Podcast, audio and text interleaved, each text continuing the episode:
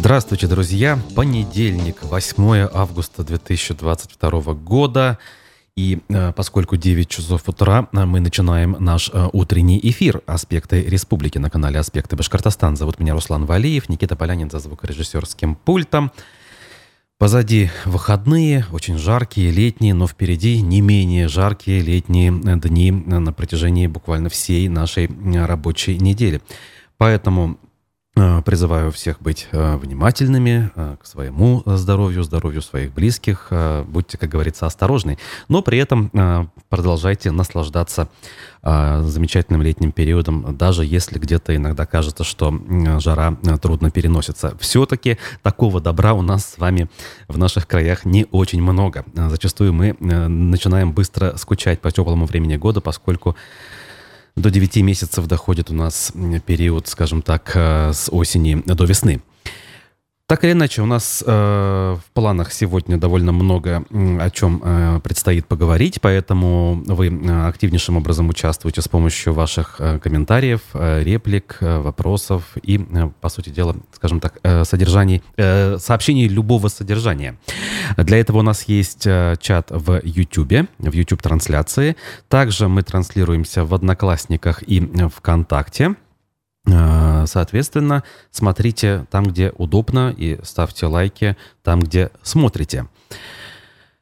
Сервис Boosty э, – это российский, простой, понятный, доступный для понимания сервис, который позволяет осуществлять добровольные пожертвования э, в адрес тех или иных деятелей, скажем так, кто призывает это делать. В данном случае мы призываем вас поддерживать издание «Аспекты», ровно настолько, насколько у вас есть э, силы, возможности и э, желания.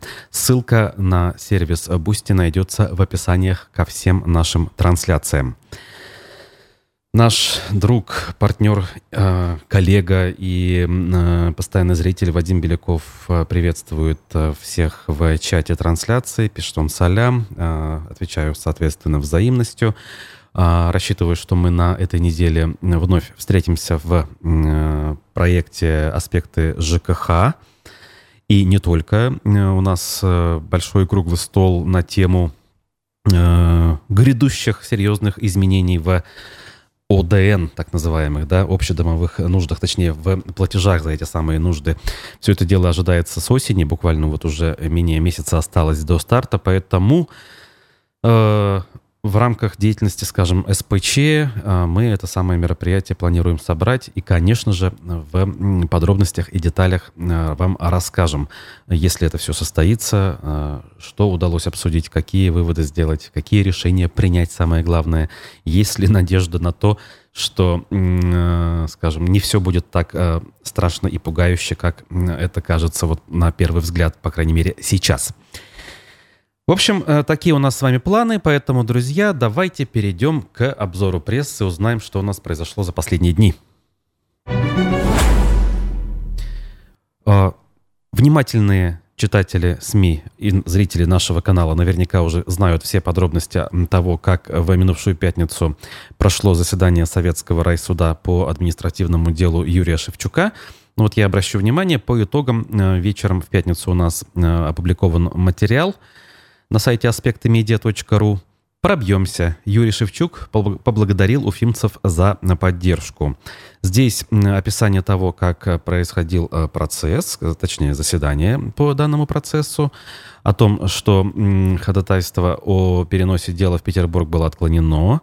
Э, вместе с тем судья приняла результаты независимой психолого-лингвистической экспертизы, э, которую защита подготовила, и которая, я имею в виду э, экспертиза, гласит, что в словах э, музыканта на концерте 18 мая дискредитации вооруженных сил Российской Федерации не было. А, далее адвокат Александр Передрук анонсировал обращение в Конституционный суд России. Он будет, э, опять же, просить об этом э, судью Юлию Егорову, чтобы та согласилась обратиться с запросом в КС на предмет соответствия Конституции России самой статьи 20.3.3 о дискредитации вооруженных сил. Согласится ли судья, э, будет ли перерыв в деле Шевчука на время рассмотрения данного вопроса Конституционным судом, пока мы не знаем. В любом случае, мы знаем, что следующее заседание э, будет 16 августа в 11.30 там же в Советском райсуде. Фотографии, соответственно, видео а, и описание всего того, что происходило у нас в этой публикации на сайте «Аспектов» вы найдете.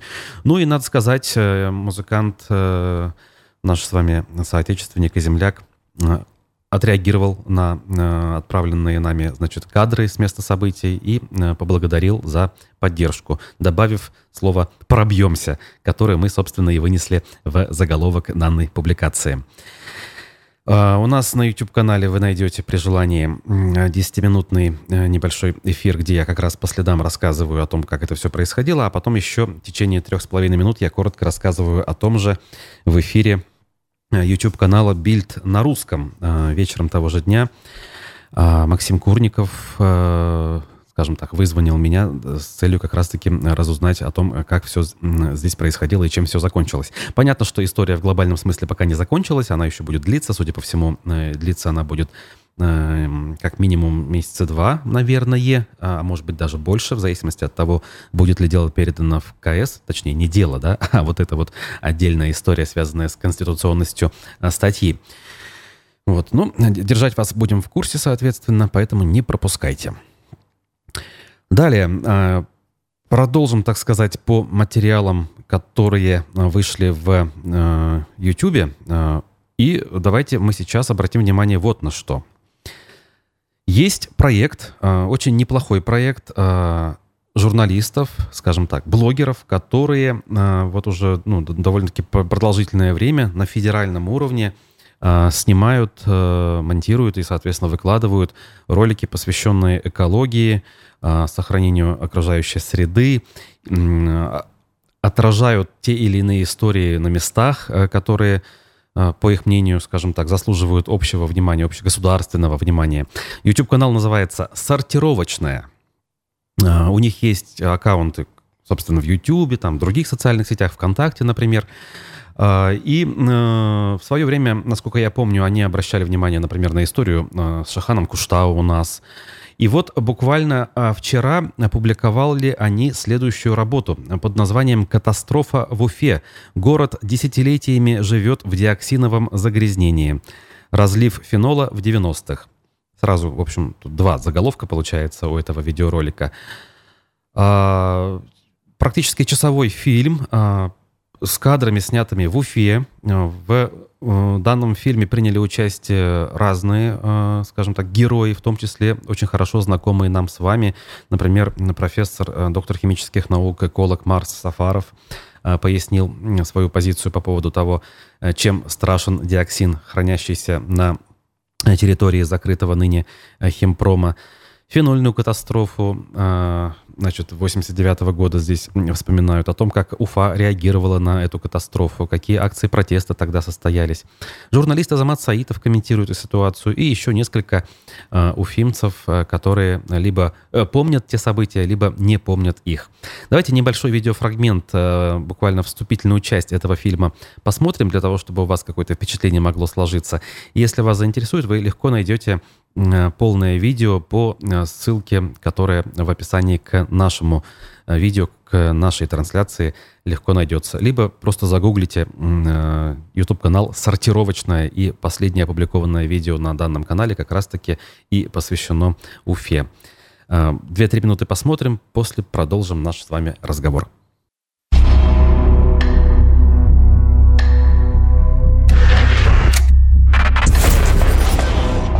Уфа Химпром. В 90-х здесь произошла катастрофа. Разлив фенола, который попал в реку, водопровод, из которого пили 650 тысяч человек.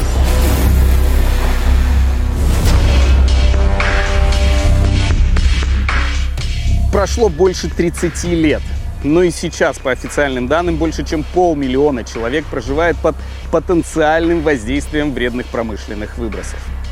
Этот выпуск об одной из тихих, медленных экологических катастроф в России. Это сортировочная. Начнем.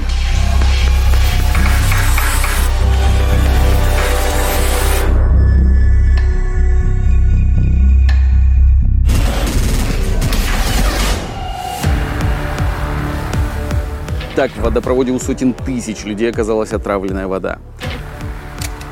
Думали ли вы, что когда-нибудь Никогда придется- не думали, никогда не думали, что водой стоять в очередь будем. Сейчас некогда успешный завод Уфахимпром выглядит как после бомбежки. И тогда впервые на чрезвычайной комиссии прозвучало слово «диоксины». Это синтетический химикат, который стал известен во всем мире после войны во Вьетнаме. Но самое большое, что мы видим по диоксинам, превышение от э, 2 до 91 тысячи раз. Как мне рассказывала мама, вы пили все зараженную воду, ей предлагали сделать аборт. Наступит момент, когда в Уфе онкология преобладать будет десятки раз, чем у соседних городов. Я надел здесь маску, надеюсь, она мне поможет, но честно, просто стоять здесь – это страшно.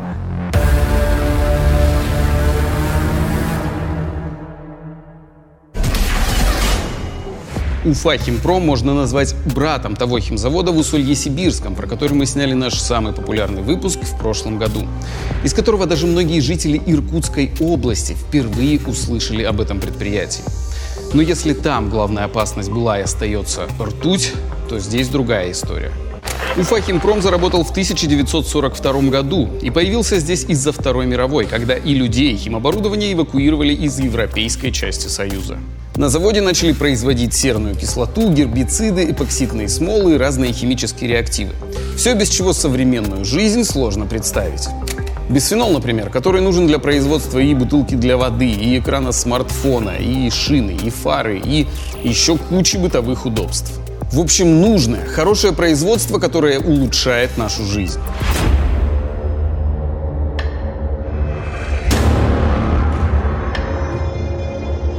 Похоже, все подобные химпромы в похожем состоянии.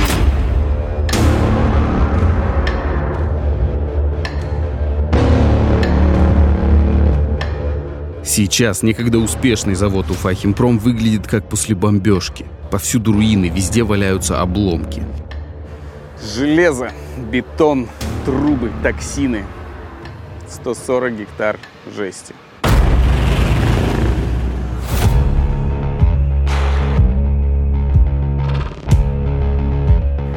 Смотришь на все это и не верится. Кажется, что это какие-то специально выстроенные декорации для какого-нибудь фильма «Катастрофа» или «Безумного Макса». Но нет, блин, это разрушенное советское химическое предприятие.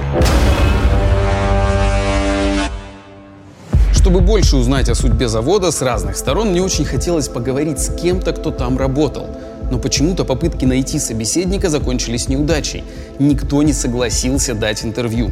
Кроме одного бывшего сотрудника. Ну и он, после того, как мы уже встретились и готовы были начать, быстро передумал, просто развернулся и ушел. Почти убежал. Чего они все так боятся? Этот вопрос открыт. Уфа расположена исключительно неблагоприятно по отношению к своей промзоне, по течению реки. Марс Сафаров. Уфимский химик и эколог, который положил свою жизнь на изучение экологической ситуации в Республике Башкортостан и фенольной катастрофы в том числе. Вот эта промзона, долина реки Шугуровки, 26 километров всего длина реки, три нефтеперерабатывающих завода. Теперь завод синтетического спирта, вот это, нефтероксинтез.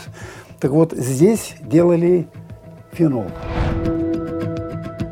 А, Всегда приятно увидеть и услышать уважаемого Марса Гелязовича, поэтому всех, дорогие друзья, призываю посмотреть на данный фильм, в очередной раз вспомнить а, о том, что у нас а, не все а, просто с экологией, и призадуматься, наверное, и опять-таки, а, я не знаю, поддержать, что ли, усилия тех общественников, в том числе Марса Сафарова, которые все-таки пытаются обращать внимание на эту проблему людей, принимающих решения, с тем, чтобы все-таки провести санацию данной территории. И м, руководитель Росприроднадзора Светлана Родионова также, как вы уже успели обратить внимание, приняла участие в съемках и всеми руками, в общем, подтвердила а, опасения экологов, общественников в том, что м, эту территорию нужно э, санировать, нужно, э, как говорится, устранять накопленный экологический ущерб, который десятилетиями отравляет окружающую среду и влияет негативным образом на здоровье уфимцев, то есть нас с вами. Еще раз, полная версия данной э, программы, данного фильма найдется по ссылке к описаниям к нашим трансляциям. Авторы данной работы э, это, соответственно, э, создатели, скажем так, YouTube-канала «Сортировочная», который специализируется на том, что создают документальные фильмы о тех или иных событиях, происходящих на территории страны и связанных так или иначе с экологией, с охраной окружающей среды. Ну а мы продолжим э, читать э, республиканскую прессу о событиях последних нескольких дней. Э, Управление антимонопольной службы по Башкирии рассмотрит жалобу на закупку сувенирной продукции башкирской содовой компании. Об этом коммерсант сообщает на своих страницах. УФАС по Башкирии 10 августа рассмотрит жалобу уфимской компании «Система маркетинга» на закупку БСК. Предприятие 4 августа отобрало подрядчика на создание сувенирной продукции с логотипом предприятия к 1 сентября. Э, им стала питерская компания «Группа Т». При начальной стоимости контракта в 3 миллиона 200 тысяч рублей компания предложила выполнить работы за 2 миллиона 600 тысяч, говорится на сайте госзакупок. Представители системы маркетинга просят признать незаконными действия конкурсной комиссии БСК, принявшей решение отклонить заявку компании от участия в конкурсе из-за неточной формулировки о сроках выполнения работ. В данной ситуации комиссия могла бы запросить уточнение у участника, однако этого не сделала, говорится в тексте жалобы. Э, дальше, наверное, самое любопытное. Согласно тех заданию, победитель конкурса до 25 августа должен предоставить 6 тысяч фирменных бутылочек для воды и 6 тысяч светоотражающих значков с логотипом компании. Хотелось бы узнать, почему именно 6 тысяч и, э, соответственно, где это будет использоваться, да? А, мы знаем, что всего сотрудников компании вот плюс-минус как раз примерно Такие цифры мы слышали в свое время, когда события вокруг Шаханов разворачивались. Нам всегда говорили, что вот 8 тысяч, по-моему, даже называлась цифра а, работников, соответственно, а, с членами семей это может быть несколько десятков тысяч человек, и тогда говорилось, что вот ни в коем случае мы не должны оставить этих людей без работы, без зарплаты, без денег, поэтому э, должны э, отдать Шахан э, Куштау, например, под разработку. По крайней мере, такая аргументация звучала. Э, в результате, конечно, мы знаем, чем все кончилось. Вот. И возвращаясь к этим бутылочкам, почему бы и нет, наверное, да, но все-таки любопытно. А вот что за э, цели преследует компания, когда заказывает такую продукцию? Это какая-то разовая акция по раздаче воды со значками или, не знаю, там, массовое мероприятие какое-то? Или, может быть, это э, на какие-то долгие сроки закупается на целый ряд, на целую серию мероприятий, там, корпоративного характера. Не знаю. Подробности здесь в издании «Коммерсант» не приводятся. А мы двигаемся с вами дальше. Башавтотранс закажет два туристических автобуса за 22 миллиона рублей. Еще на прошлой неделе эту новость мы обсуждали в программе «Аспекты городской среды» с Олегом Арефьевым. И вот, соответственно, публикация в оригинале – начальная цена контракта установлена в 21,9 миллиона. Источник финансирования – собственные средства. Автобусы необходимо доставить до 30 сентября на улицу Злобина, 31 в Уфе.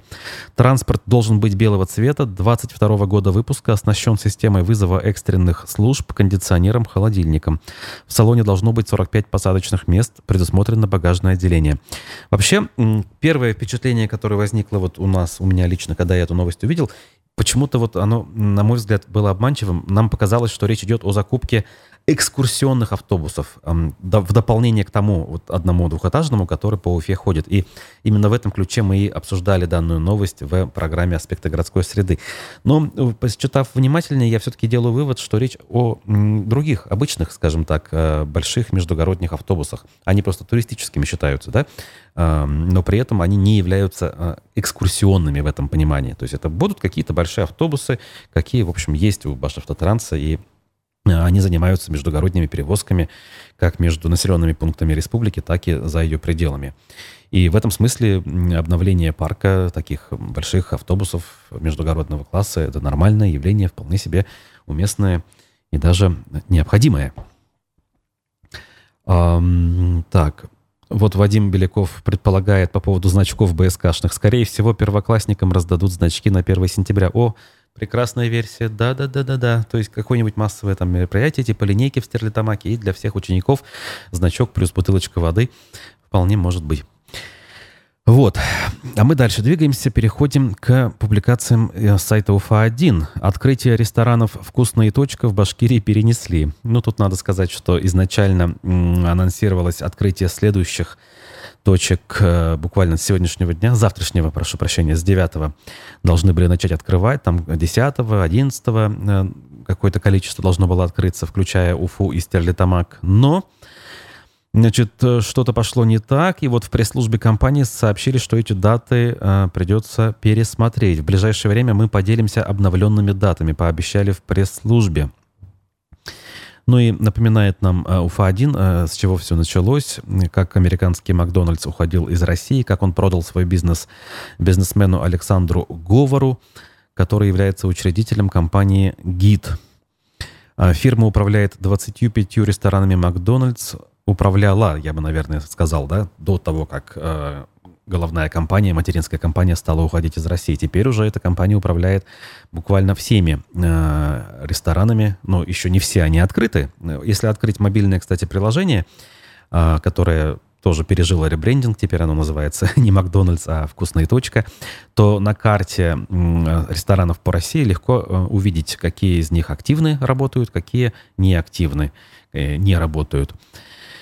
Вот. И по Уфе, понятно, и по Башкирии пока только лишь одна точка на Ленина возле гостиного двора открыта.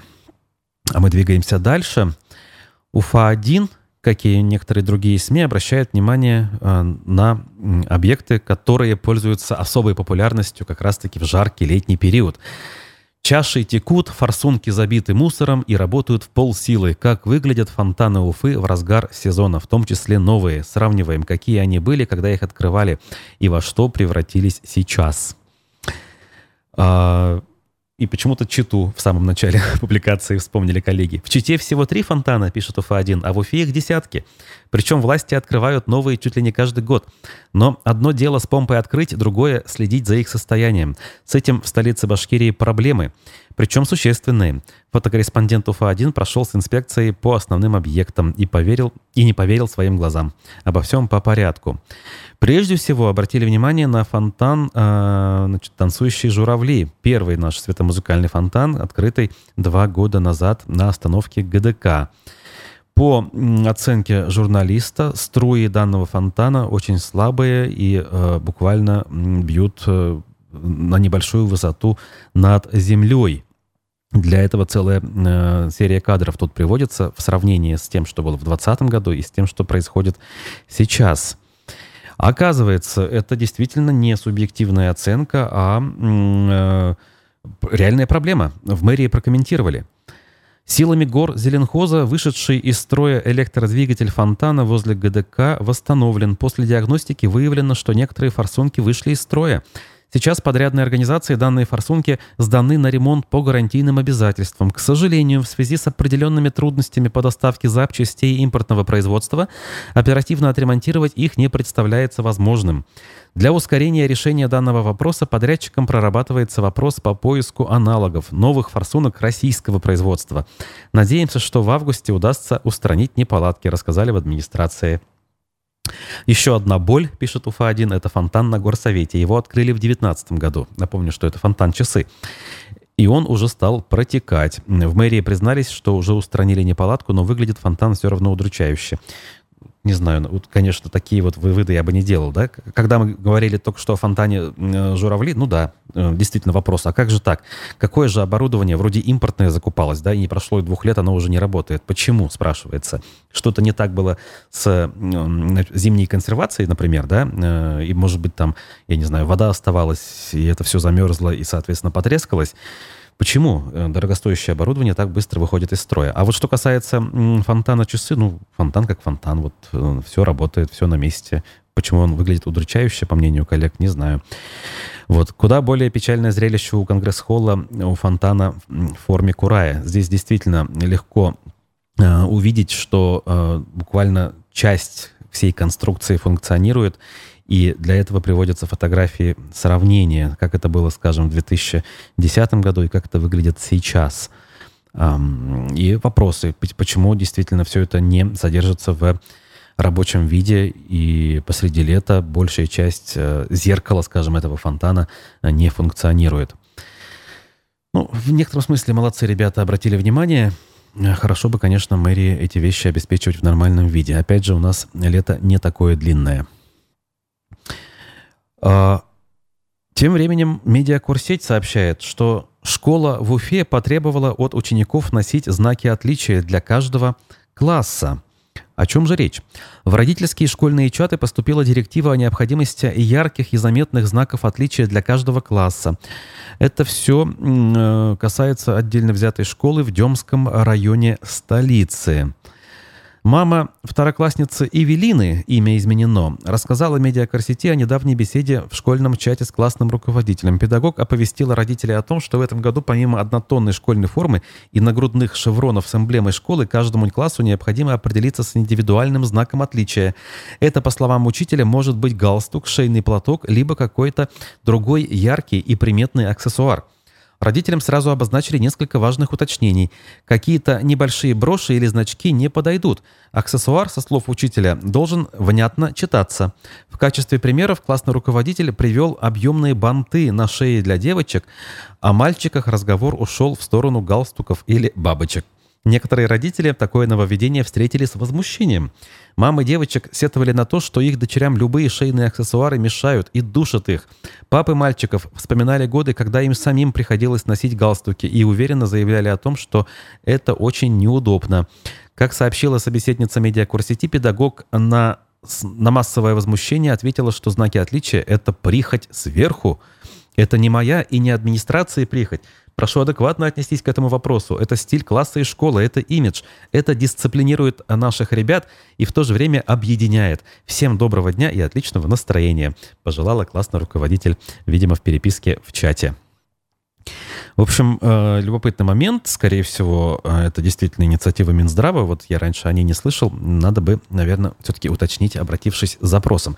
Или все-таки попытаться в очередной раз пригласить на интервью министра образования Айбулата Хажина, э, с которым в последнее время, к сожалению, встретиться нам не удается, как я уже рассказывал в наших эфирах. Эм, пруфы нам продолжают тему отдыха, тему лета Чахлая растительность и много страшилок, ради чего идти на набережную в Уфе. Бич нашего города. Бич здесь, значит, э, по-английски а, значит, опубликован, соответственно, видимо, в такой переносном смысле, как, ну, пляж, получается, можно это дело а, переиначить. Многотонный железобетонный камень за много миллиардов рублей, характеризуют пруфы на нашу набережную. И бросить жалко, и затащить туда публику никак не получается. Первые праздники на набережной начали устраивать еще два года назад. Горожанам обещали благоустроенную территорию с оживленной торговлей и общепитом. А по факту бизнес выходит на горячий бетон неохотно, спрос невысок. Вот прошлым летом докладывали, на набережной работают 8 нестационарных торговых объектов, 7 туалетов, 2 медпункта и 2 пункта полиции. Мы, может, со счета сбились, но 8 э, нестационарных торговых объектов так и не насчитали. Микроавтобус зазывало на речные прогулки, детский автопарк, кофемашина, лоток с прохладительными напитками. В жару, кстати, пользуется большой популярностью, как и небольшой ресторанчик с райским местечком под зонтиками ну, райским. Это, конечно, очень оптимистично характеризуют коллеги. И вопрос к тому, а, как реально функционирует медпункт, э, пункты полиции, туалеты. Подтверждаю, несколько раз э, пытался как бы попасть то в одно, то в другое место, ну, хотя бы убедиться, что все это работает. Далеко не всегда это открыто. Фотографии, видео, комментарии э, в подробностях приводятся на сайте. Можете почитать, если вдруг сами на набережной не были или по какой-то причине ну, добраться туда не получается. Дальше. Отдыхай, отдыхающие засняли, как мелеет э, самое большое озеро в Башкирии Аслыкуль. Корреспондент Пруфов побывала там буквально в выходные дни и пишет. Э, озеро иссыхает и берега сужаются, остаются болотистые берега сообщила Елена. И целый ряд фотографий здесь также они опубликовали. Напомним, пишут пруфы, за последние десятилетия э, уровень воды в озере катастрофически снизился. Ученый рассказывал журналистам издания, что одной из возможных причин деградации озера являются сами отдыхающие. Они, например, справляют в нем нужду, моют машины. Сами же отдыхающие жаловались, что эм, проезд к озеру платный, 250 рублей с человека, но при этом никаких удобств у водоема нет. Ни туалета, ни кабинок для переодевания, а мусор не убирают, и он источает неприятные запахи. Ой, ну, туалетов нельзя сказать, что нет, они там есть, просто их недостаточно. То же самое можно говорить и о мусорных контейнерах, а также о переодевальных, скажем, пунктах. С другой стороны, разумеется, никакие отдыхающие, которые, э, значит, э, даже, может быть, нужду справляют воду, э, причиной обмеления стать не могут. Причины здесь совершенно иные, и о них мы также говорили в наших эфирах, вот в том числе с волонтерами, которые двумя неделями ранее занимались расчисткой э, русел некоторых а, ручьев, питающих Аслыкуль. Понятно, что в одночасье там, за неделю, за две а, глобальную проблему, которая десятилетиями копилась, решить нельзя, но то, что внимание обращается, это уже, конечно, позитивный сигнал.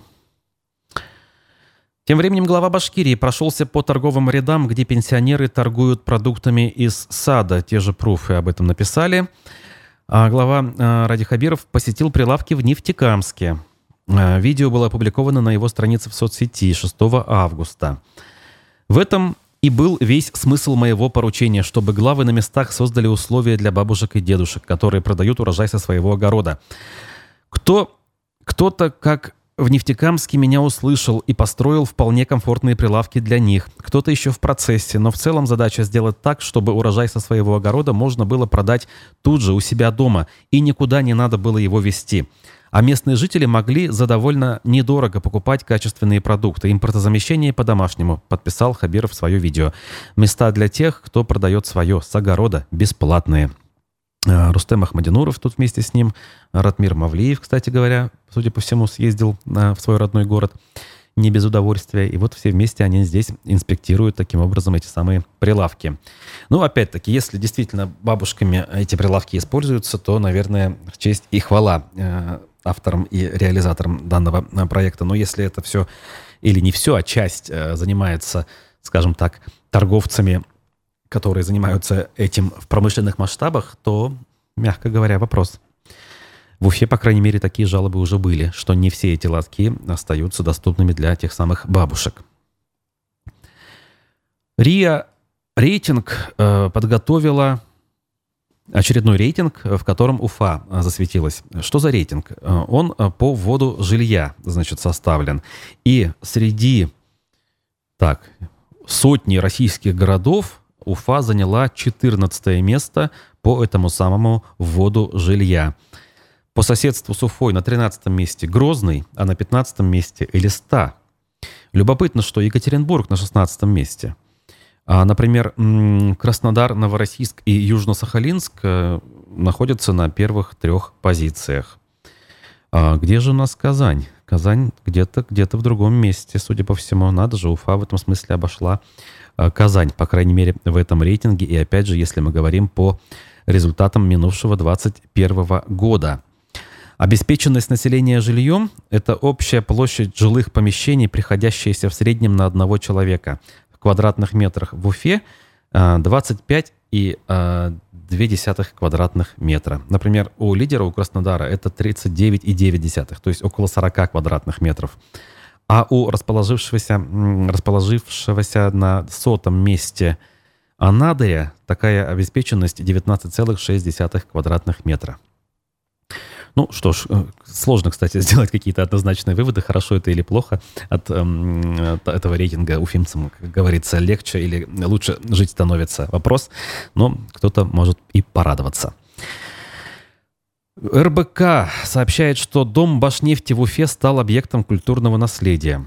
О чем речь? Башкульт наследия включила в список памятников истории и культуры народов Российской Федерации Дом Башнефти в Уфе. Ведомство утвердило предмет охраны, границы и режим использования территории здания на улице Пушкина, 95. Это историческое здание с часами, с, со шпилем, на Советской площади. Я думаю, вы все сразу догадались, да? Территория объекта культурного наследия составляет 2,9 тысяч квадратных метров, включает непосредственно здание с часовой башней на Советской площади, а также прилегающую землю. На объекте разрешено проводить работы по сохранению памятника, обеспечению функционирования здания, поддержке его инфраструктуры. Можно также проводить благоустройство и озеленение с применением методов реставрации, направленных на формирование наиболее близкого к историческому контексту восприятия объекта. А, напоминает РБК, что дом Башнефти был построен в 54-58 годах. Объект известен также как дом промышленности, пятиэтажное кирпичное строение, которое соединяется с другим зданием на Советской площади с адресом Советская, 18 в единый комплекс. Характерной особенностью является ризолит на одном из фасадов с башенкой с часами и шпилем. Часть интерьеров, включая холлы с колоннами и зал совещаний на четвертом этаже, богато оформлены в стиле сталинского ампира. Сейчас объект используется как административное здание. В нем расположены республиканские ведомства, в том числе Госкомитет Башкирии по молодежной политике, Конгресс Бюро Башкортостана, Комитет Республики по делам ЮНЕСКО и другие.